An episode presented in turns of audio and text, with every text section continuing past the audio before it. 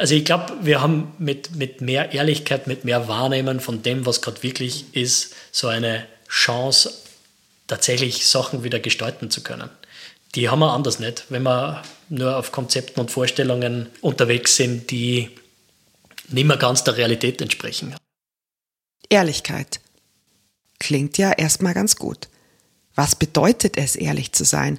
Und was haben Unternehmen und ich als Einzelne davon? In der heutigen Episode spreche ich mit Bernhard Reingruber über das Konzept der radikalen Ehrlichkeit, über Verletzlichkeit, Mut, Veränderung und psychologische Sicherheit. Und das im ehrlichen Dialekt. Viel Spaß!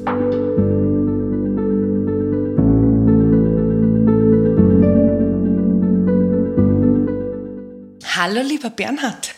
Hallo. Vielleicht eine etwas ungewöhnliche Frage, aber hast du heute schon gelogen? Hm, ich bin mir ganz sicher. Also sehr wahrscheinlich. Ich frage mich gerade, wo und wann. Und gleichzeitig ist der Tag noch nicht so lang. Also, hm, ja, mir fällt gerade kein Moment direkt ein. Hm, mehr so wie, vielleicht wie ich reinkommen bin bei der Tür und gesagt habe, Schön, dass ich da bin. Schön, dass ich da bin. Äh, und gesagt habe, ich habe mich richtig gestresst und zweimal verfahren.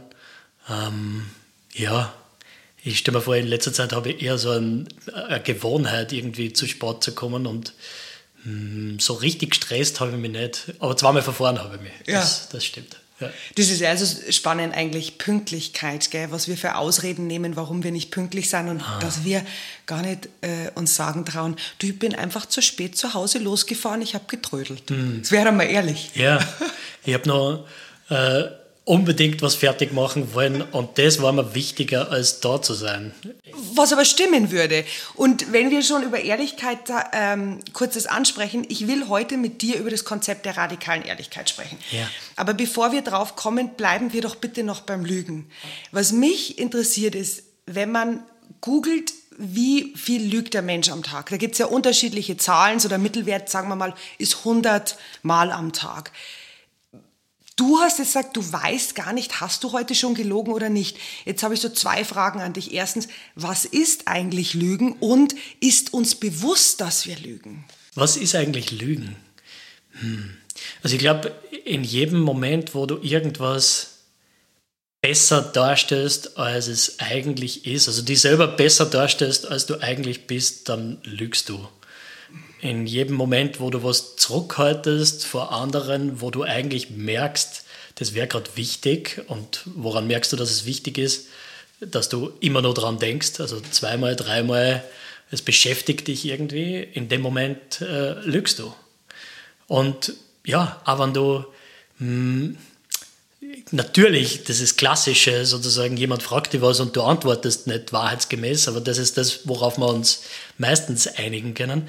Das viel teuflischere ist aber dieses Zurückhalten von irgendwas, was mir bewusst ist, aber dir vielleicht nicht und ist zurückhalt, weil ich damit irgendwas erreichen will oder vermeiden will oder, oder, oder. Ähm, und das ist, was wir regelmäßig machen. Das ist, was wir wahrscheinlich über 100 Male am Tag machen. Und gleichzeitig finde ich es aber auch nicht verwerflich oder ja, es ist, glaube ich, das Menschlichste der Welt. Äh, und da gibt es viele Gründe. Da gibt es einerseits so die, ich glaube, wir haben in mancherlei Hinsicht gelernt, dass es vielleicht, dass wir effektiver zum Ziel kommen oder glauben zumindest manches Mal, dass wir effektiver zum Ziel kommen, wenn wir nicht die ganze Wahrheit erzählen. Hm.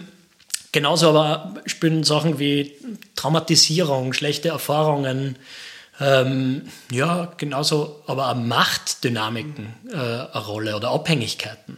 Also es gibt eine Menge an Dingen, warum wir lügen und gleichzeitig eine Menge Gründe, warum wir es weniger machen sollten, sage ich. Also ich möchte auch dazu sagen, dass ich es nicht zum neuen Moralismus mache. Also es ist nicht, du bist kein besserer Mensch, wenn du ähm, weniger lügst. Äh, so. Manche würden das vielleicht sagen. Aber ich glaube eher, dass es sehr funktionell, sehr pragmatisch, sehr hilfreich ist, regelmäßig für Beziehungen, für die selber, für den Kontakt miteinander, aber für ja, mehr Kraft, mehr Power in deinem Leben eigentlich. Genau. Weil du jetzt gesagt hast, auch das Weglassen von Informationen ist Lügen. Hm. was da bei mir in sich vorgeht, ist dann so, naja, ich stelle mir das jetzt ganz einfach vor, zwei Menschen treffen aufeinander, die sie wenig kennen. Sagen wir, ich bewerbe mich für einen Job in der Firma.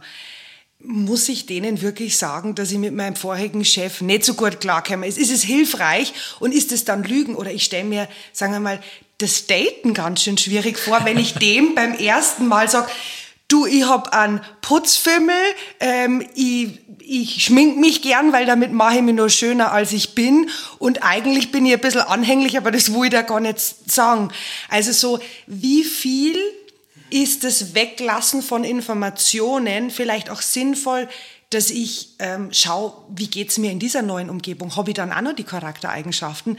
Und vielleicht, um mir ein bisschen innere Sicherheit zu geben. Also, und dann gibt's ja auch noch diese Notlüge. Steht mir das? Natürlich steht dir das. Weißt du, was ich meine? Also, Nein. wie viel macht man auch, um, um eine Zwischenmenschlichkeit erst einmal ähm, die Basis dafür zu legen? Hm. Ja, ich kann dem viel abgewinnen. Irgendwie diese Sicherheit. Also, ich empfehle niemandem jetzt, vor allem auch Leuten, die jetzt dazuhören und diese Idee zum ersten Mal hören, ich empfehle niemandem sofort rauszugehen und mit jedem radikal ehrlich zu sein. Also das ist nicht die Idee. Wie gesagt, das ist keine neue, keine neue Religion, mit der man jetzt leben kann. So, das ist richtig, das ist der Weg. So, ich, ich, ich glaube, es ist super hilfreich und gleichzeitig immer auch eine Entscheidung, so mit wem möchte ich überhaupt ehrlich sein und äh, zu welchem Grad je mehr du merkst, was passiert, wenn du ehrlich bist und dass eigentlich viel weniger von diesen krassen, schlimmen Dingen passieren, äh, die wir uns immer so ausmalen in unserem Kopf, also unser Verstand macht das ja, äh, diese Regeln. Je mehr du das merkst, je mehr du diese Erfahrung machst, dass es dass das Leben weitergeht, selbst wenn du in 10% der Fällen dieses ganz krasse, diese ganz krasse Reaktion kriegst, die du nicht hören möchtest, desto feiner wirst du damit und desto lockerer wirst du damit. Und ich glaube, es ist ein Entwicklungsweg. Und wenn du sagst, also dieses Bewerbungsgespräch, da ist bei mir sofort irgendwie dieser Witz aufgetaucht, denn der Brad äh, Blanton, der das Buch ja äh, geschrieben hat, ich glaube, einer seiner Lieblingswitze, die er immer wieder so erzählt, ähm, quasi Bewerbungsgespräch, so die Situation und die Bewerberin äh, sitzt dort und die zwei, die das Bewerbungsgespräch führen, natürlich weiße Männer, äh, ist ein bisschen älter, die äh, Story. Oh, wobei, kann man auch wieder hinterfragen. Ja.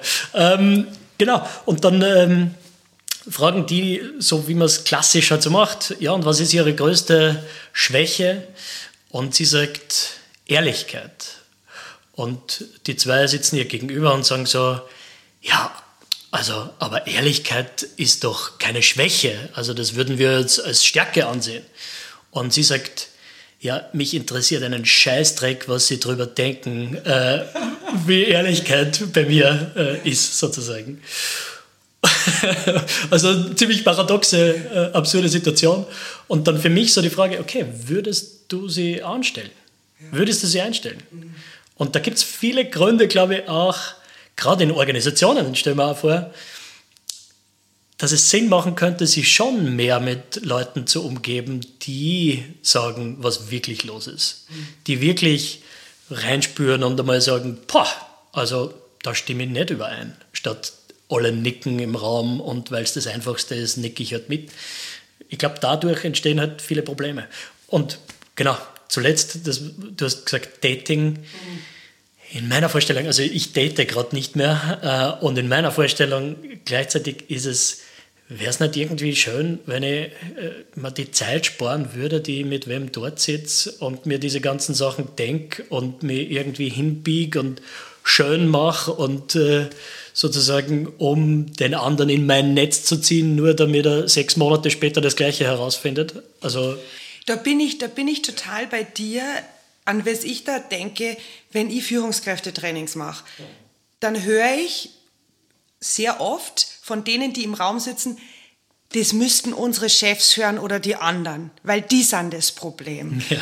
Und was ich mir mittlerweile öfters angewohnt habe, ist zum sagen, naja, immer alle, die bei mir im Raum sitzen, sind natürlich ausgeschlossen, weil die haben ja nie das Thema.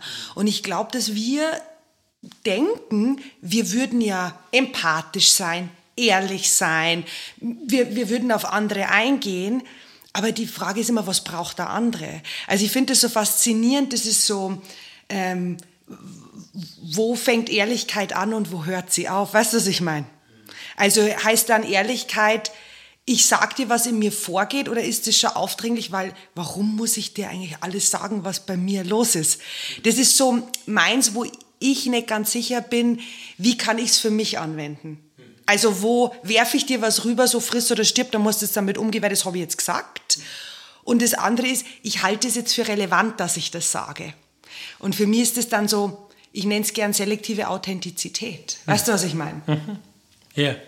Ja, hm. höre ich öfter. Und äh, ich mir vor, selektive Authentizität und auch dieses so, ja, was wird denn der andere dazu sagen? Oder kann der das überhaupt nehmen? Ja. Oder ist das verletzend? Oder in dem Moment sind wir ja eigentlich auch nicht wirklich ja, in der Empathie uns selber gegenüber einerseits. Ähm, wir sind eigentlich viel im Kopf und versuchen zu kontrollieren, wie unser Image sozusagen oder wie wir nach außen gehen und wie aufgenommen wird, was wir sagen. Was per se ja schon, finde ich, eine sehr arrogante äh, Sichtweise der Welt ist, weil woher weiß ich, dass du das nicht nehmen kannst, was ich zum Sagen habe? Woher nehme ich mir das Recht raus, dir Sachen zu verschweigen, von denen ich irgendwie schon merke, es beschäftigt mich? Also sonst würde es mich nicht beschäftigen. Sonst würde ich da nicht gegenüber sitzen und mir denken so, boah, das... Äh, soll ich das sagen, soll ich es nicht sagen? Also wenn es mich schon so beschäftigt, dann ist es ja in unserer Kommunikation schon da. Mhm. Und zum Beispiel mit Ärger oder mit, mit nimm alle äh, Emotionen oder Dinge, ich habe vorher gesagt, wenn was zum zweiten oder zum dritten Mal kommt, dann ist es ja irgendwie präsent. Und wenn es nicht direkt ausgedrückt wird in unserer zwischenmenschlichen Kommunikation, dann wird es indirekt ausgedrückt. Dann äh, bei Ärger ist das so spannend, weil wenn wir so getriggert sind von irgendwas und dann zieht sich der Bauch zusammen und das Kiefer spannt sich an und ich schaue den anderen an und denke so, ah, das hättest du nicht sagen sollen. So, und das denke ich mir nur. Aber nach außen hin sage ich, ja, du hast voll recht. Also so äh, mit ein bisschen zusammengebissenen Zähnen oder vielleicht lassen wir uns das auch nicht ankennen. Hm, dann ist in dem einen Moment das noch voll, äh, ja, also da, da geben wir schon was vor. Im, am nächsten Tag bauen wir schon ein bisschen mehr Distanz auf. Dann machen wir schon ein bisschen einen Kreis um die Person vielleicht oder versuchen irgendwie das Thema zu vermeiden. Eine Woche später laden wir den gar nicht mehr zu unserem Meeting ein oder ja, fangen an bei der Kaffeemaschine über den zu reden. Und Drei Wochen später reden wir mit unserem Chef quasi drüber, dass wir da mal schauen sollten und ob der in dem Projekt gut aufgehoben ist und so weiter. Also Ärger hat so diese Qualität, dass es nicht nur, hm, nicht nur einfach zwischenmenschlich bleibt in der Art und Weise, wie es ursprünglich getriggert wurde, sondern es wächst manches Mal. Also die Distanz wächst auch sozusagen. Also ich baue mehr und mehr Distanz auf und hm, da gibt es dieses schöne Zitat vom ähm, Carl Jung, der hat äh, gesagt, what you resist persists. Mhm. Und er wird meistens so zitiert, weil es sich schön anhört. Eigentlich hat er gesagt, so, what you resist uh, will not only persist, but will grow in size. Mhm. Also das wächst. Und das gilt genauso für Wertschätzung. Wenn ich mal im stillen, heimlichen denke, boah, die Katharina, die ist echt so eine tolle äh, Podcast, äh, Interviewerin sozusagen und ich drücke das nicht aus und mache das lang genug nicht, dann mache ich mich klein und stelle dich auf ein Podest, mhm. was über die Zeit einfach zu, auch zu Distanz führt. Und das ja, lässt sich bei vielen, vielen dieser Dinge, glaube ich, beobachten. Und aus dem heraus macht es für mich total viel Sinn, ehrlicher zu sein, transparenter zu sein, Dinge auszusprechen, auch wenn es ungemütlich ist. Und das braucht schon so ein bisschen einen Magen auch für Ungemütlichkeit, weil es oft einfach, ach, ja, Dinge sind, die wiederum andere triggern. Aber ich glaube, als Erwachsene kann man sich selbst anderen zutrauen und ja, auch irgendwie erwarten, dass man vielleicht beieinander bleiben, während der andere auch über was hinwegkommen kann, also sich selbst auch ausdrücken kann. Das wäre so mein Zugang dazu das, was bei mir gerade im Kopf vorgeht, du, du hast es als auch so unangenehmen Zustand beschrieben. Für mich hat das sehr viel mit Verletzlichkeit zu tun. Einerseits so diese Angst, bin ich zu direkt ehrlich und verletze dich jetzt, obwohl ich es nicht wollte. Und ich glaube, jeder von uns hat schon mal gehört, dass vielleicht diese ehrliche und direkte Art, die man kurz hat, also ich habe es oft gehört, vielleicht verletzend sein kann, ohne dass es die Intention war. Und das andere ist, wenn ich dir ehrlich sage, was in mir vorgeht, dann zeige ich mich ja auch wahnsinnig verletzlich. Ähm, und das, das ist ja auf jede Kommunikation, also gerade wenn ich jemanden noch nicht gut kenne und das Vertrauen nicht aufgebaut ist. Das könnte sein, dass ich sage, ich möchte dich kennenlernen. Ich würde eigentlich gern das machen, aber ich bin mir unsicher, ob ich es kann. Kannst du es mir beibringen? Also gerade diese Dinge, vielleicht kannst du ein bisschen was zum Konzept der radikalen Ehrlichkeit sagen und auf das Thema Verletzlichkeit eingehen. Ja, ich mag ich mag so, wie du eben Verletzlichkeit da mit hineingebracht hast. Ich glaube, Ehrlichkeit ohne diese, diesen Charakter der Selbstoffenbarung, ohne ja. das, dass ich irgendwie das Gefühl habe, ich mache auch auf. Und es ist für mich auch ein Stück weit, ähm, ja, so ein kleiner Schritt zumindest aufs, aufs dünne Eis. Wenn das nicht ist, dann ist es meistens eher, was ich beschreiben würde, als brutale Ehrlichkeit. Also wenn ich Leuten, und, und die meisten Leute, wenn ich über Ehrlichkeit spreche, ist halt auch ein sehr moralisch aufgeladener Begriff, würde ich sagen. Also ich glaube auch bewusst gewählt, um ein bisschen zu polarisieren. ähm, aber die meisten denken dann äh, an, okay, einfach den anderen meine Gedanken rüberknallen. Ja. So, ich sage jetzt allen, was ich denke, ich sage alle meine Bewertungen und und kotze einfach so meine, meine Gedanken in die Welt. Ja? Und äh, besonders spannend finde ich die Leute, die von sich selber sagen, ja, ich bin eh total ehrlich. also ich, ich, ich sage immer, was ich mir denke. Das sind meistens die gefährlichsten. Also das sind meistens die, die schwierigsten Menschen im Raum, weil sie einen Teil eben nicht so gern machen und das ist diese Selbstoffenbarung. Ähm, und auch was Verletzliches anerkennen. So, am Ende des Tages ist Radical Honesty quasi radikal ehrlich sein, kommt nicht von radikal, also von brutal irgendwie yeah. Dinge machen, sondern von radix die Wurzel, die Wurzel deiner Wahrnehmung. Das heißt, du schaust, was kannst du überhaupt damit wahrnehmen. Das ist eine Wahrnehmungspraxis äh, am Ende des Tages. Das heißt, was kann ich wahrnehmen in meinem Körper zum bestimmten Moment? Jetzt zum Beispiel gerade so ein bisschen angespannten Bauch glaube ich, ich drücke so ein Stück weit da, angespannter Bauch. Dann kann ich die zweite Ebene mir anschauen, nämlich was kann ich im Außen wahrnehmen, was kann ich hören, was kann ich sehen, schmecken, riechen, vor allem hören und sehen für äh, Zwecke der Kommunikation sehr hilfreich meistens. Ähm, und da sehe ich dich und ein Mikrofon. Und dann kann ich noch die dritte Ebene anschauen, nämlich was sind die einzelnen Gedanken von Moment zu Moment, die ich jetzt gerade habe nicht so in, in meinen Sales Pitch gehen und mir und dir erklären, was äh, ich alles schon verstanden habe über mich selber, sondern berichten, was ich für Gedanken wahrnehmen kann. Und da sind gerade so Gedanken von, ähm, schau mal, hm, ja mehr so, ich glaube, ich möchte dich ein Stück weit beeindrucken, ich möchte Leute beeindrucken, die dazuhören. Bin auch ja, noch immer so ein bisschen aufgeregt, red auch ein Stück weit schneller, Genau. Und wenn ich das sage, merke ich auch ganz körperlich in dem Moment so ein Stück weit der Entspannung. So, ich nehme mehr von dem ein, was gerade wirklich los ist und kann damit auch sozusagen diese Erfahrung kommen lassen, die voll einnehmen und auch wieder ziehen lassen. Und es hat mir ein Stück weit weniger. Darf ich da kurz einhaken? Voll gern. Du hast ja gesagt, das ist eine Wahrnehmungspraxis. Ja. Und Jetzt ist das eine, ich nehme es wahr, also das, was du gesagt hast, ich mache es als inneren Dialog. Ähm, und wo ist dann diese Grenze zu, ich, ich muss da jemandem sagen? Weil für mich macht es total viel Sinn, dass ich mhm. mir jetzt denke, okay, warte mal, ich will ihn das fragen und das, das merke ich, das spannt mich an, was auch immer.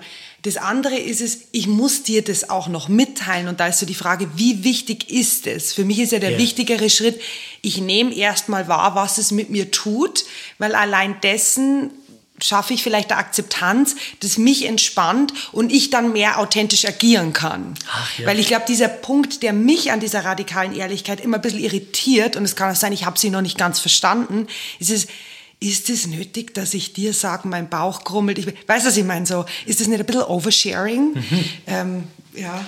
ja. Ich glaube, es betreiben auch viele, die es so kennenlernen, manches Mal so als ein Stück weit Oversharing. Mhm.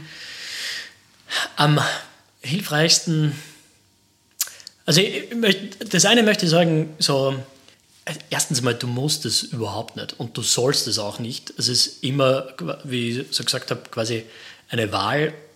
Glaube ich, das, wogegen sich Radical Honesty am meisten richtet, ist Moralismus.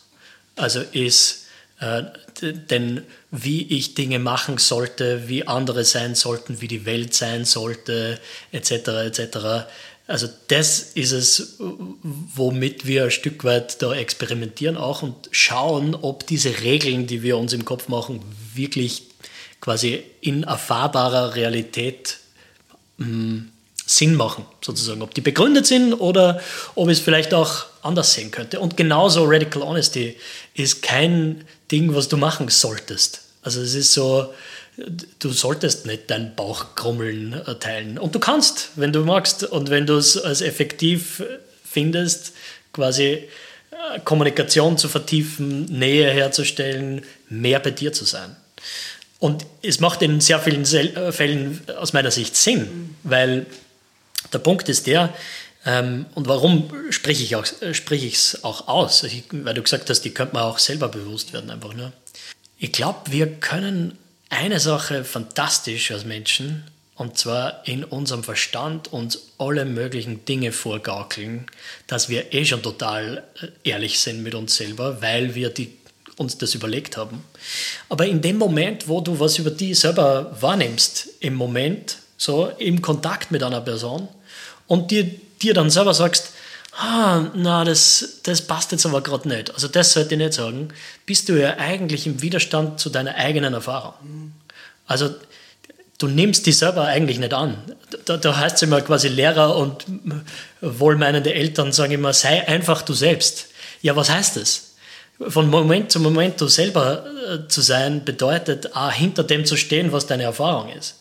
Und wenn ich das einfach für mich im stillen Kämmerchen mache dann, und das explizit nicht mit anderen machen möchte, dann äh, ist ja einfach ein Teil, dass ich noch immer mir denke, boah, ja, ich bin falsch. Also das ist falsch. So zu denken, das darf ich nicht. Das ist, äh, ja. Das heißt noch nicht, dass es manches Mal konstruktiver ist, irgendwie gute Worte zu finden oder einen richtigen geeigneten Zeitpunkt etc. Also da kann man über alles reden, finde ich. Und dass ja nicht mit jedem über alles ehrlich sein muss, wie gesagt, genauso.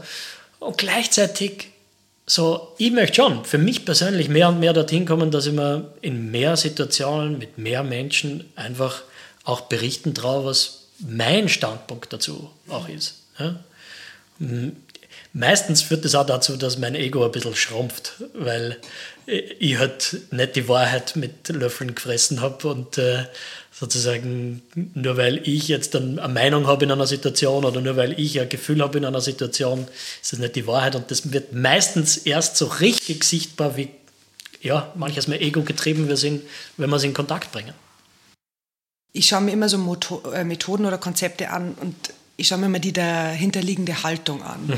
Und mich hat es sehr stark erinnert an die gewaltfreie Kommunikation, alleine weil ich halt die als Methode kenne und habe mich gefragt, welche Anwendungsfelder haben jetzt Unternehmen? Also wo ich es mir gut vorstellen kann, ist dieses Beobachten ohne Bewerten. Also ich schaue mal, was passiert in mir oder beim anderen und kann das ja als Realität anbieten, ohne es gleich zu bewerten, ob positiv oder negativ. Und das andere ist, weil das jetzt natürlich auch gerade wieder ein großes Thema ist, Fehlerkultur. Also weiß nicht, wie es dir damit geht, aber wenn man mit ähm, Menschen in Unternehmen arbeitet, dann merke ich, wie positiv das gesehen wird, wenn sich mal eine Führungskraft hinstellt und auch sagt, wie ihr Werdegang war und auch von Krisen berichtet oder von Fehlentscheidungen. Es müssen ja nicht Fehler sein oder sagt, ich war auch nicht immer da, wo ich jetzt bin und so und so bin ich da gewachsen. Äh, siehst du das ähnlich und hast du noch ein paar andere Anwendungsfelder, wo du dir denkst, da könnte es eine gute Fehlerkultur, Vertrauenskultur oder sowas schaffen? Ja, total. Also ich mag alles, was du gesagt hast, äh, könnte so unterschreiben, unterstreichen, beobachten, ohne bewerten, was in der Praxis ja nicht wirklich funktioniert. Also wir bewerten ständig.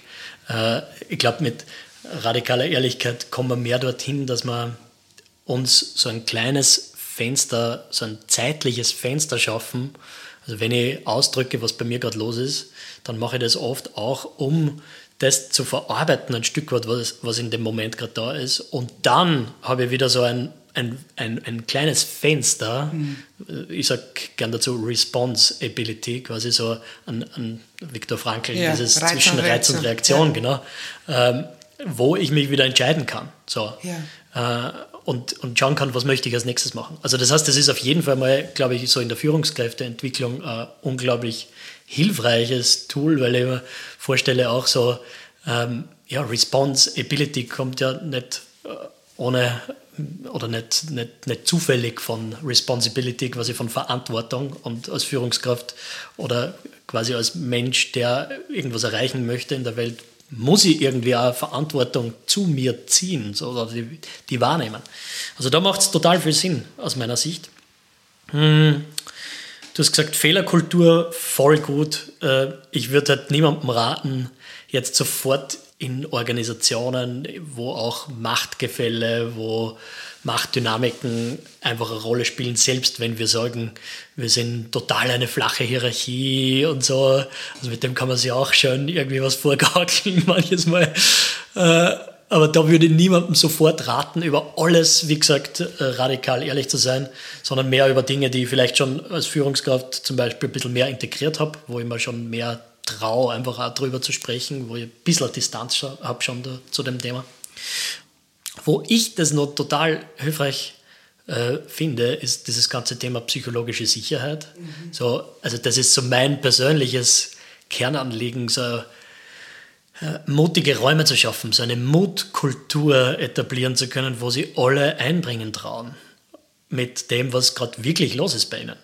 Und das braucht per se die Person, die in einer Hierarchie wahrscheinlich ein Stück weit weiter oben ist, wenn sie quasi die Personen, die, auch wenn es nur ein bisschen mehr Macht ist, äh, als andere haben, nicht trauen, was über sich zu sagen oder, erwarten, dass die anderen reden sollen. Meine Tür ist immer offen, mhm. sozusagen. Dann wird sie aber den anderen nichts tun. Und auch dieses wir wollen alle innovativ sein. Ja. Und dann heißt es immer, ja, und jetzt entwickeln wir was Neues, aber das muss sofort der Sinnhaftigkeit haben. Neue Sachen entwickeln heißt, ich probiere ganz viel aus und ganz viel funktioniert nicht. Mhm. Ja. ja. Und das ist für mich, also, dann muss ich als Führungskraft einmal zeigen, ich bin auch gescheitert und nicht alle meine Ideen sind sinnvoll. Ja. Total. Oder auch Trauer zeigen können. Ja. Also, sie verabschieden können von, also das klingt so, so groß irgendwie, aber wir, sind manches, es gibt immer so kleine Momente der Traurigkeit, wenn wir eine Idee loslassen, ein ja. Projekt, das nicht funktioniert hat. Wenn wir das uns nicht eingestehen, dann ja. ziehen wir das immer weiter und in das nächste hinein und ähm, genau, und je mehr wir versuchen zu kontrollieren, auch unsere Erfahrung, unsere Emotionen, desto mehr geben wir eigentlich auch den Deckel drauf auf zum Beispiel Innovationsfähigkeit, würde ich sagen. Also wenn da kein freier Fluss ist von dem, was gerade los ist, ja, wie soll was Neues entstehen? Also dann sind wir immer, schwimmen wir immer im gleichen Tümpel. Hm. Ja, also das, da werde ich ganz, da kann ich richtig hineinsteigern, merke ich. für, für mich schwingt auch dieses mit, ich kenne das aus Coachings, du fragst jemand, wie geht's dir? Und der sagt gut. Hm. Und du sagst, okay, und welche Emotion ist es? Und wir haben so wenig Zugang zu unseren Emotionen, können wirklich sagen, okay, das geht gerade in mir vor. Mhm. Und wir sagen ja immer nur, es gibt negative und positive Emotionen. Und für mich zum Beispiel Ärger so eine, ich bewerte ich auch tolle Emotion, weil ich sage immer, ein verärgerter Mitarbeiter, der will noch und Ärger hat auf der Kehrseite hat Klarheit. Ja. Und deswegen, wie du gemeint hast, das ist so, ich sage mal, Achtsamkeits- und Wahrnehmungspraxis, Radical, äh, Radical Honesty das macht's für mich aus. Ich wäre mir mal wieder bewusst, was geht eigentlich in mir vor? Yeah. Und dann kann ich mir immer nur überlegen, wie hilfreich ist das für einen anderen, dass er es weiß? Hm. Und dann kann ich ja sagen, das ist hilfreich und das behalte ich bei mir, weil eigentlich ist es nicht hilfreich oder das wäre jetzt Oversharing oder das wäre jetzt vielleicht sogar brutal. ja. ja. Oder das alles zu teilen. äh, zu sagen, hey, bah, bei mir geht da gerade was ab. Ich habe richtig Sorge, dass das brutal sein könnte. Ich habe Angst davor, dir das zu sagen, weil ich gar nicht weiß, ob das da jetzt gerade angebracht ist. Willst du das gerade hören? Aber dann auch zu akzeptieren, nein. Ja, genau. Oder? Also Consent ist was, was ich schon auch wichtig finde dafür. Äh, ich glaube, da gibt es auch, ich, ich mache da also ein bisschen eine Unterscheidung mittlerweile. Also was ich jetzt mit Organisationen mache, ist nicht Radical Honesty. Also es ist, ich nenne es Honest Leadership. Ähm, da ist ein Stück weit mehr, äh, habe schon ein paar Konzepte drinnen, die das in eine andere oder in, in, in, in Bahnen lenken, sagen wir mal so. Ja. Ähm, und da ist eine der Dinge auf jeden Fall Consent. Also ohne dem, ähm, ja, spanne ich mich an, wenn, ja. ich, wenn ich das leiten will. ähm, ja, was für mich noch da ist, zu deiner vorherigen Frage. Also das irgendwie, genau, da bin ich noch irgendwie so inspiriert dazu zu sagen, äh, Veränderung, also jetzt in Organisationen, was könnte uns das bringen, mehr mit dem zu sein, was gerade wirklich ist, dass sie Dinge auch wieder leichter verändern können. So, wir wollen so viele Leute irgendwie, dass sie äh, ja, was verändert in ihrer Organisation, in, genauso in ihrem Leben. Ja. Und gleichzeitig sind wir aber total auf der Bremse und im Widerstand. Ja? ja. weil wir uns manches Mal einfach überhaupt nicht eingestehen, was gerade wirklich ist. Also wir sagen, ja, weiß nicht, ein Entwicklungsziel ist, ich möchte bestimmter werden in meinem Leben, vielleicht als Führungskraft oder mutiger. Ja? Und dann gleichzeitig, was ich jeden Tag mache, ist, mh, hm, naja, ich sitze dort und warte in einem Meeting, bis das äh, keine Zeit mehr ist zum Ende und äh, höre den anderen zu. Oder ich äh, habe einen Gedanken, sage den aber nicht, weil ich mir irgendwie eine Regel mache, dass das nicht so konstruktiv ist oder so. Äh, das heißt, sich das einmal einzugestehen überhaupt, was ich mache, führt dazu, dass ich zumindest eine geringe Chance habe darauf, dass sie tatsächlich was verändern kann. Wenn ich mir das nicht einmal eingestehe, wenn ich mir denke, so, naja, ich möchte äh, bestimmter werden und mutiger werden und eine Mutkultur aufbauen ähm, und dann äh, quasi mir denke, naja, jetzt haben wir das Ziel eh schon vorgenommen, äh, das reicht einmal für heute, so, dann wird wenig passieren. Und dann, genau, also ich glaube, wir haben mit, mit mehr Ehrlichkeit, mit mehr Wahrnehmen von dem, was gerade wirklich ist, so eine Chance, tatsächlich Sachen wieder gestalten zu können. Die haben wir anders nicht, wenn wir nur auf Konzepten und Vorstellungen unterwegs sind, die nicht mehr ganz der Realität entsprechen, auch oft. Und dann kann man ganz leicht auch in andere Themen hineinschauen, so Greenwashing mhm.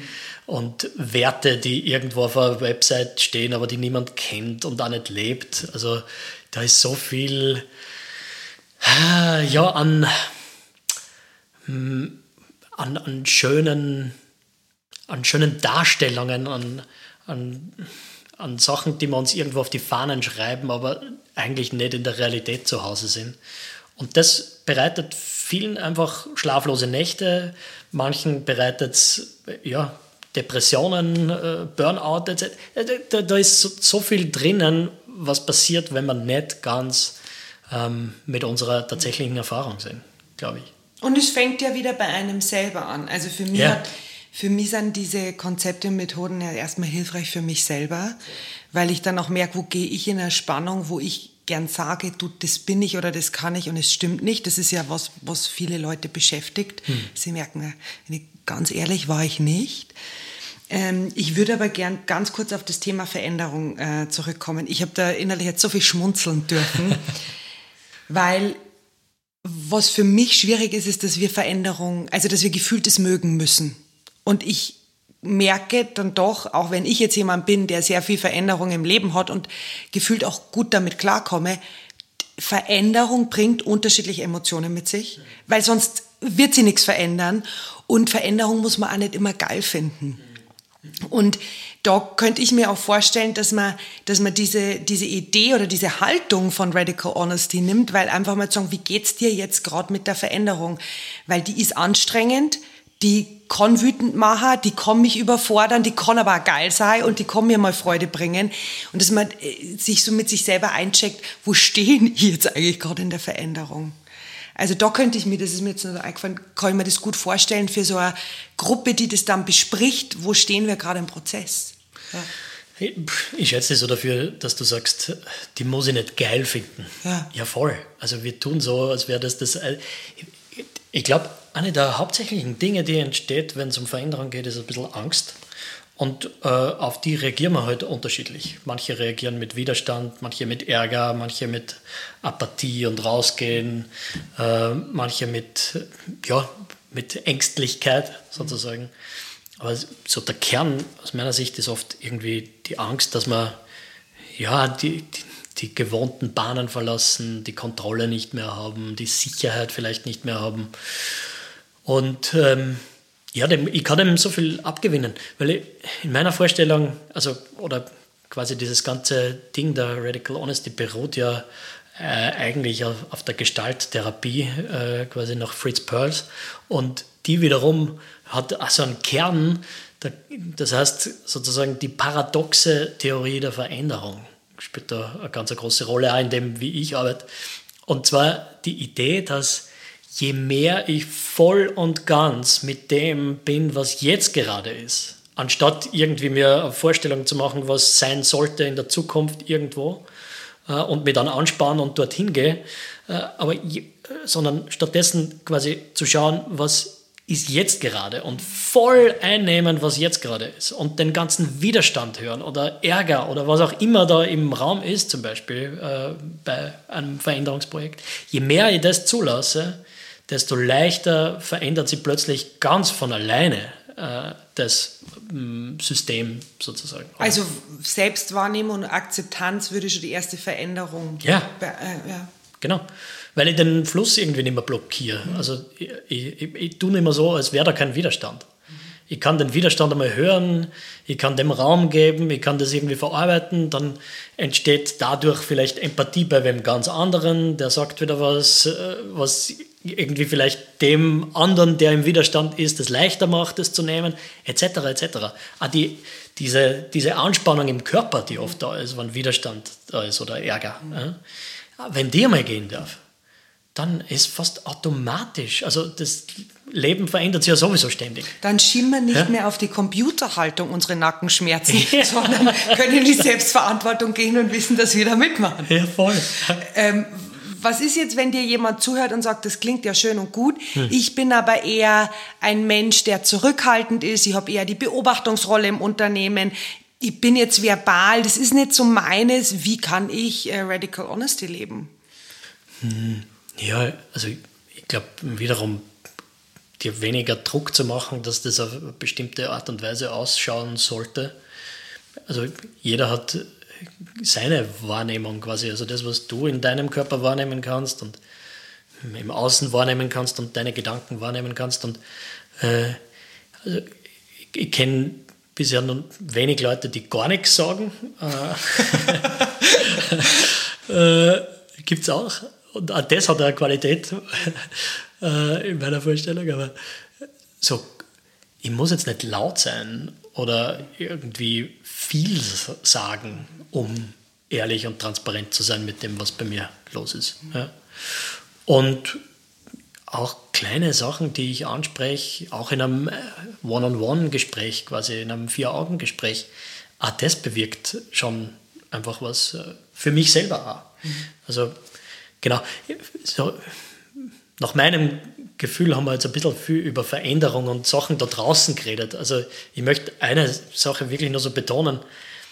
Also diese Arbeit in dieses ehrlichere äh, Miteinander kommunizieren kommen, ich würde es nicht anfangen, wenn ich im Außen irgendwie, wenn ich andere Leute oder Umstände verändern will, unbedingt dadurch. Also wenn ich quasi attached bin dazu, was zu verändern. Das wäre ja Macht, ne? Ja. Nur weil ich was verändere, muss sich draußen was bewirken. Genau. Ja. Es geht mehr darum, mehr mit dir zu sein. Ja. Und, und dann verändern sie sehr oft einfach Dinge. Äh, und gleichzeitig das als, also meine Agenda zu haben, dich zu verändern, ja.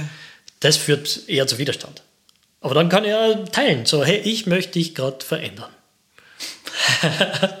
und dann merke ich wieder, Ja, dann kann ich, genauso wie jetzt, ja. kann ich fast sogar ein bisschen drüber lachen, ja. was mein Verstand wieder ausspuckt. Ah, ich glaube, ich habe die Wahrheit und muss die verändern. Naja, ganz so wird es nicht stimmen. Du lebst das ja auch, dieses Radical Honesty. Man merkt es, wenn man mit dir redet. Jetzt so meine Frage. Du bist verheiratet. Du hast wahrscheinlich... Verlobt. Verlobt. Ah, verlobt. Fast verheiratet. Ähm, ich werde aufgeregt, wenn du das sagst. du bist in einem Familienbund. Du hast hoffe ich, Freunde. Äh, und äh, wie hat sich bei dir das verändert? Äh, in der Kommunikation, in der Wahrnehmung von, hast, vielleicht hast du Rückmeldungen bekommen von deinem Freundes- und Bekanntenkreis. Ähm, kannst du ein bisschen schildern, gibt's was, auf was ich, muss ich aufpassen, wenn ich das üben will? Ähm, oder kannst vielleicht erzählen, was das, ob das zu mehr Verbindung geführt hat, ob manche Sachen dadurch im Bruch gegangen ist, dass ich mir so vorstellen kann, was hat das für Auswirkungen, wenn ich meine Haltung so verändere, dass ich sage, jetzt bin ich radikal ehrlich. Hm. Ja, hm. Ich, ich frage mich gerade so, inwieweit ich da so in meine persönliche Geschichte auch hineingehen mag. Hm. Ja, und ich meine, der ursprüngliche Grund, jetzt bringe ich ja das Radical Honesty zusammen mit Leadership und ja. nenne es Honest Leadership und bringe das in Organisationen und sehe es dort super effektiv und erfolgreich und so weiter. Aber wie bin ich überhaupt dorthin gekommen? Äh, und das ist hauptsächlich aus dem resultiert, dass ich mich oft einfach isoliert habe und eine richtige Schwierigkeit gehabt habe, ähm, Frauen anzusprechen. Also ehrlich zu sein über meine Anziehung zu Frauen. Und äh, genau, also da auch.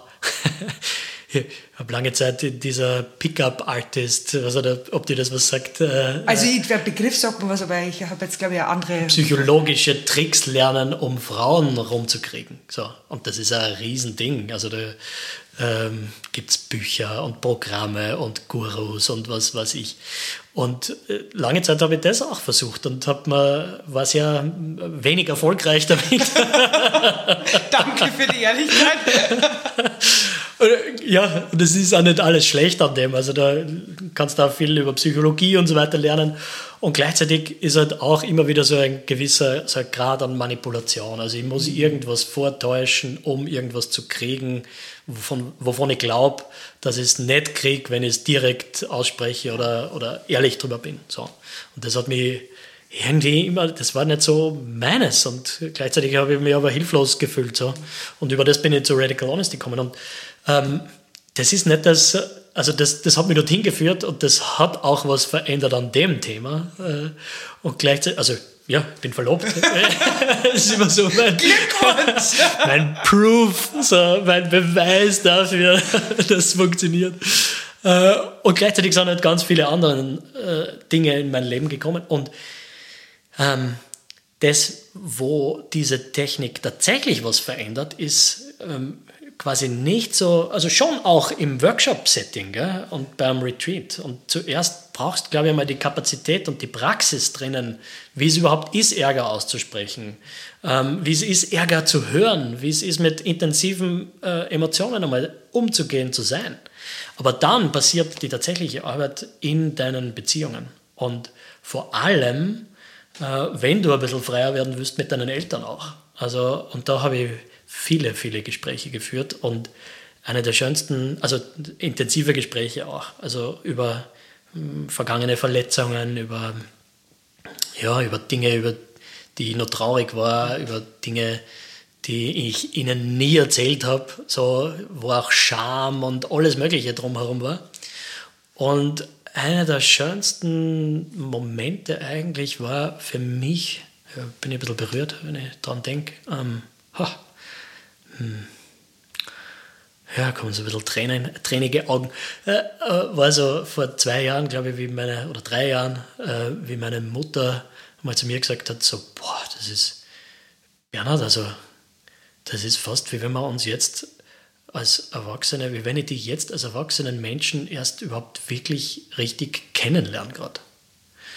Und das war irgendwie so, so symbolisch für das, was passiert, wenn du, wenn du es schaffst, ehrlicher zu sein über das, was für dich wirklich los ist. Es ist fast so eine Art von Emanzipation. Also du verbiegst dich nicht mehr mit den Regeln, die du irgendwo gelernt hast, sondern du traust dich mehr hinter dir selber zu stehen.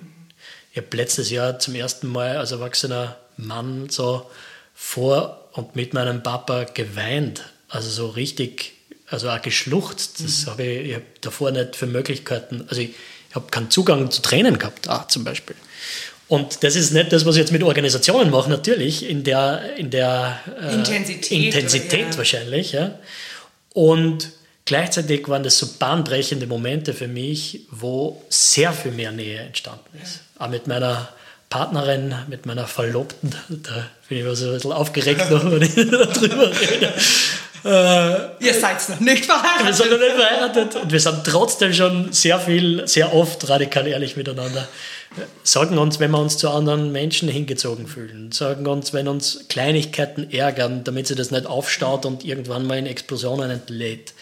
Wir sagen, wann Scham um irgendein Thema herum ist. Ähm, also es, es schafft so viel mehr Tiefe und Nähe und Vertrauen.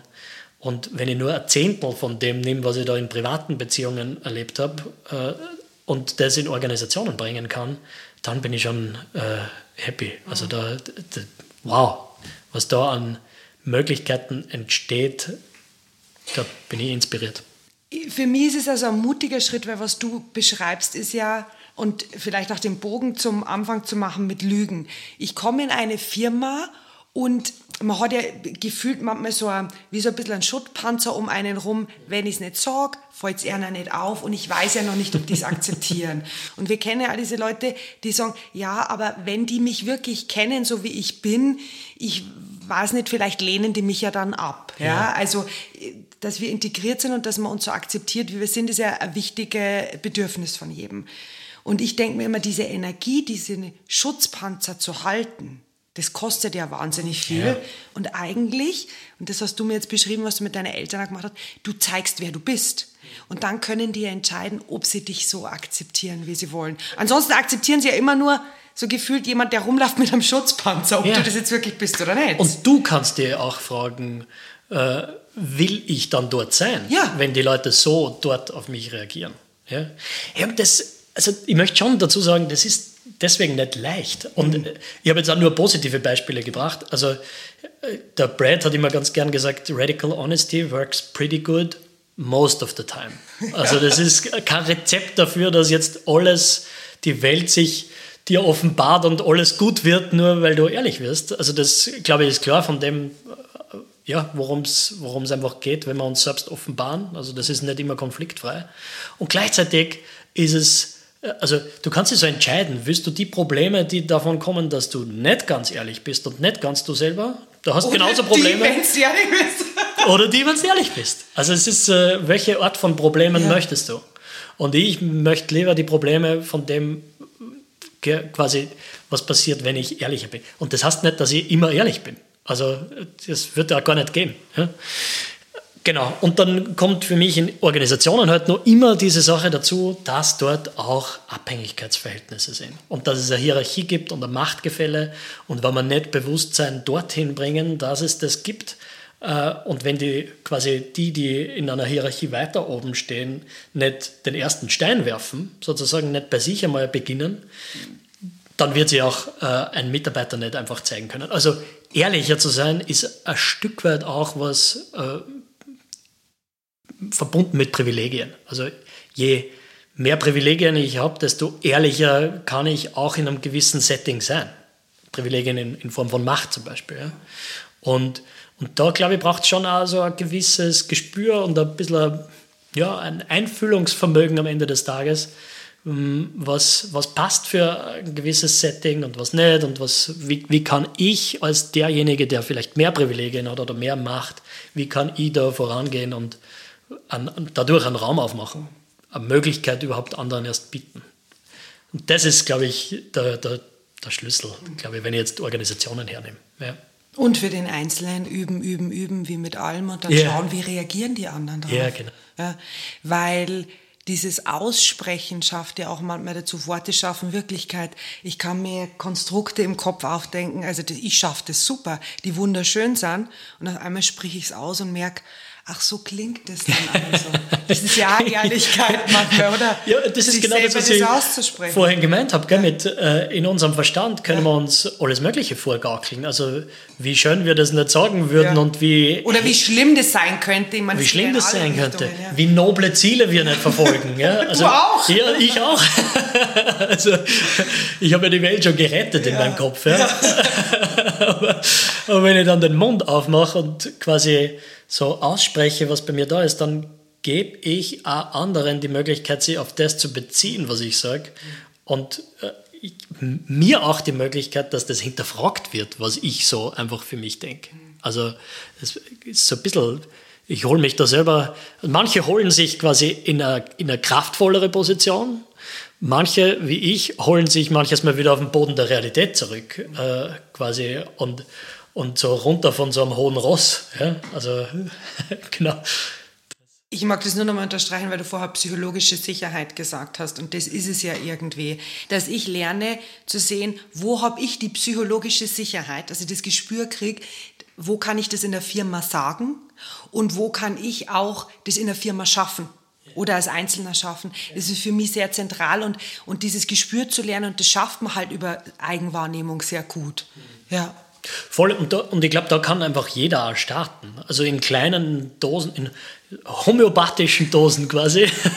also wenn ich eine Kollegin habe, mit der ich mich äh, ein bisschen sicherer fühle, ja. dann kann ich mal dort anfangen und ein paar Sachen offenbaren, die äh, von denen ich mir vorstelle, dass das da in dieser Beziehung einmal sicher ist. Und von dort aus kann ich vielleicht so ein bisschen mehr meine Kapazität steigern, auch mit diesem unangenehmen Gefühl zu sein. Und dann kann ich es vielleicht schon zwei anderen sagen bevor ich irgendwann einmal das vielleicht zusammenbringe, dass wir in einem Teammeeting alle miteinander über das reden, was gerade da ist und alles als Information nehmen.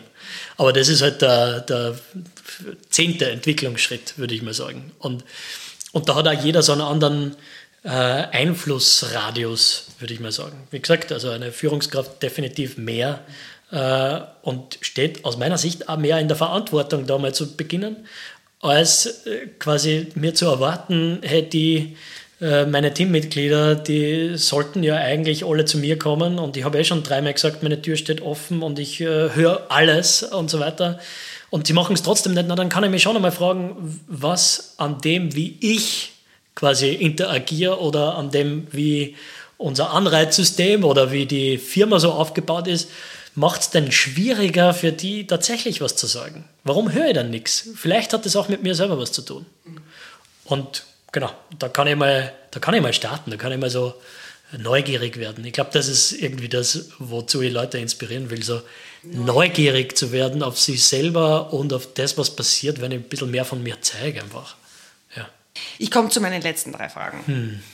Die erste der letzten ist, ähm, was ist deine größte Angst, Bernhard?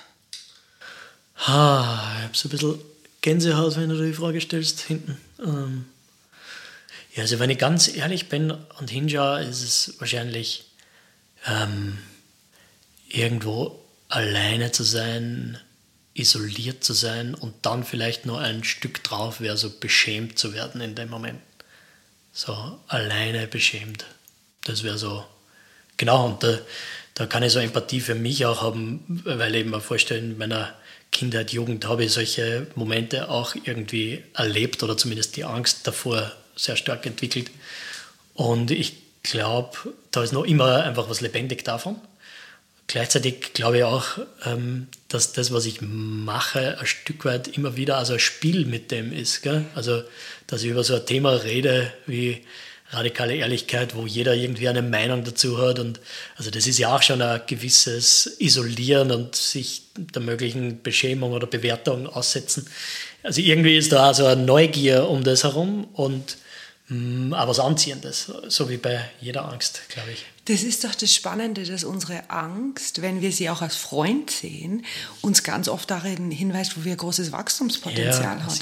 Hat nicht Viktor Frankl mal gesagt, du sollst dich mit deiner Angst anfreunden? Oder ich kriege jetzt das Zitat nicht hier, aber. Also ich kenne nur vom ich hätte da mal Zitate dreschen. Ja. Äh, ich, ich kenne vom Carl Rogers, glaube ich, uh, Behind Every Fear is a Wish. Um, ähm, und, und dem folge ich irgendwie sehr gern. Also gestern gerade einer Trainerkollegin äh, gesagt, quasi, uh, the, the cave you fear to enter holds the treasure you seek. So, die Heldenreise ja. von Joseph Campbell. Ja. Und irgendwie ich, ich gebe so ein bisschen den Eindruck ab, wie wenn ich da dauernd voll dabei wäre, meine Ängste zu konfrontieren. Das ist nicht so. Also ich möchte auch anerkennen, wie oft ich zu Hause liege auf der Couch und es dort gemütlicher finde, als irgendwo rauszugehen und, und meine Ängste zu konfrontieren. Und gleichzeitig möchte ich mehr davon machen. So, das ist, glaube ich, wirklich dort, wo Wachstum zu Hause ist. Zweite Frage. Ja. Was machst du gerade, von dem du noch nicht weißt, wie es ausgehen wird? Ja, zwei Sachen waren sofort da. Das eine ist ähm, ein neues Format, das ich gerade mit einer Co-Trainerin entwickle, äh, wo, wo ich total neugierig und auch begeistert bin und ich glaube, dass das irgendwie auch gerade in meiner Vorstellung so die Zeit vielleicht da braucht. Und das heißt äh, äh, Leading by Nature, quasi ein Retreat, wo wir Leadership, radikale Ehrlichkeit und so regeneratives Denken, Zeit in der Natur miteinander verbinden in Form von einem Retreat. Und ich mich da gerade auch total einlese, Kurse mache. Also, ich, also echt viele, ich, ich, bin ja ein Fortbildungsjunkie, muss ich ja sagen. Äh, das ist Neue, das zieht mir auch irgendwie an, ein Stück weit. Ähm, und das miteinander zu verbinden und aus dem ein Retreat zu machen, Ende August machen wir den äh, jetzt zum ersten Mal da habe ich keine Ahnung noch, wie das ausgehen wird. Und ich glaube aber, dass das, also es, es ist so stimmig. Also diese Sachen gehören irgendwie zusammen. Und wenn man so, wenn ich so in die Welt schaue, dann ist das gerade ein Stück weit das, was ich auch geben will. So dieses, ja, uns selber wieder mehr als Natur erkennen, wie ich mit dir bin, ist das auch, wie ich mit der Natur umgehe. Und äh, je mehr ich das wieder zurückholen kann ins Bewusstsein, desto andere Entscheidungen treffe ich vielleicht auch. Ja. Du hast zwei Sachen gesagt. Genau, die zweite Sache ist, äh, äh ich versuche jetzt äh, gerade, und das bastel ich gerade äh, auch mit einem äh, äh, Freund zusammen, einen, ein Acht-Wochen-Programm oder ein mehrwöchiges Programm, wo ich so unter dem Titel Honest Leadership, das, was ich die letzten drei Jahre so entwickelt habe, aus Radical Honesty heraus, in einen Kurs bringe, sozusagen, der das auch in das Leben integriert, der Leute, die das machen. Ja, und ich bin so aufgeregt und so, ich, ich freue mich irgendwie drauf. Äh, ja. Ja, und jetzt denke ich mir so, langweilig, jetzt habe ich zwei professionelle Sachen. Ich, gesagt, ich möchte auch sagen, äh, dass, dass ich äh, die Pia heirate, äh, wird dazugehören. Ich habe keine Ahnung, wie das ausgeht. Ich habe keine Ahnung, wie unsere Hochzeit so wirklich ausgehen wird am Ende des Tages. Wir haben da so ein paar verrückte Ideen. Und das stößt auf mehr oder weniger Gegenliebe in der Verwandtschaft.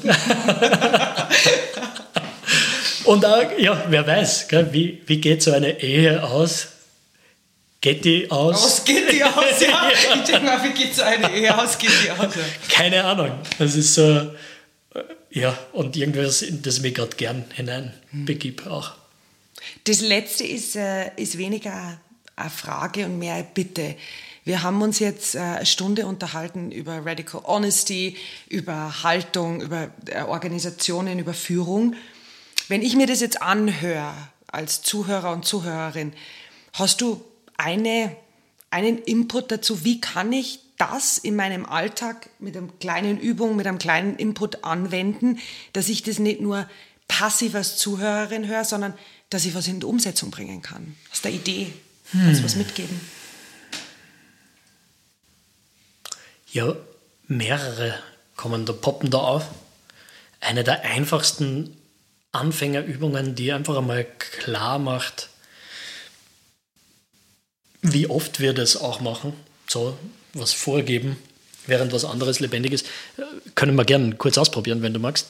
Äh, und zwar äh, heißt das einfach, manchmal tue ich so als ob und äh, du startest deinen Satz, indem du sagst, ja, manchmal tue ich so als ob und dann setzt du was ein, was du halt manchmal so tust als ob. Und dann kommt der zweite Teil des Satzes, während ich eigentlich. Äh, das und das mache ich mit mir selber. Also wir können es mal ausprobieren. Normalerweise machst du das mit anderen, normalerweise machen wir das im, in einem, ja, sehr am Anfang äh, von einem Workshop ja. in der Gruppe und alle hören zu sozusagen auch. Und dann würde ich dich anschauen. Ja. Und würde quasi Augenkontakt mit dir haben und dann würde ich mal starten und sagen, Ähm, ja, manchmal tue ich so, als ob. Und dann schaue ich, was der erste Gedanke ist. Der kommt also nicht irgendwie was Vorbereitetes im besten Fall. Manchmal tue ich so, als ob ich total genau wüsste, wo meine Gedanken hingehen und was ich gerade erkläre, während ich eigentlich so im Moment nach dem nächsten Wort fische. Also wenn ich das einmal so ein bisschen internalisiert habe, dass ich manches mal so tue, als ob ja. ähm, und mir mehr Momente auffallen, dann lassen sie so auch wunderbare Gespräche starten. Mhm. Also wenn ich dann zurückgehe und sage ähm, zu einer Kollegin oder zu, ja, zu einer Person in meinem Leben, du übrigens, also gestern Abend am Telefon, Jetzt fällt mir gerade ein Gespräch, das ich gestern Abend am Telefon gehabt habe. Ein, gestern Abend am Telefon habe ich so getan, als würde ich da noch gern 20 Minuten oder länger zuhören, während ich eigentlich schon aufhören wollte und was essen wollte. So. Und ich habe es nicht gesagt.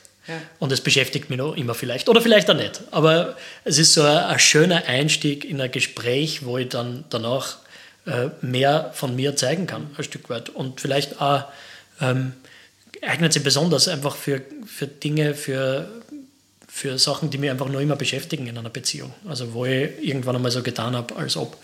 Genau, also das ist sowas Danke. Simples, eine Einsteiger. Danke. Dann an alle Zuhörer und Zuhörerinnen viel Spaß beim Ausprobieren. Hm. Bernhard, vielen herzlichen Dank. Ja, ich sage danke. Ich habe richtig äh, Spaß gehabt heute mit dir zu plaudern.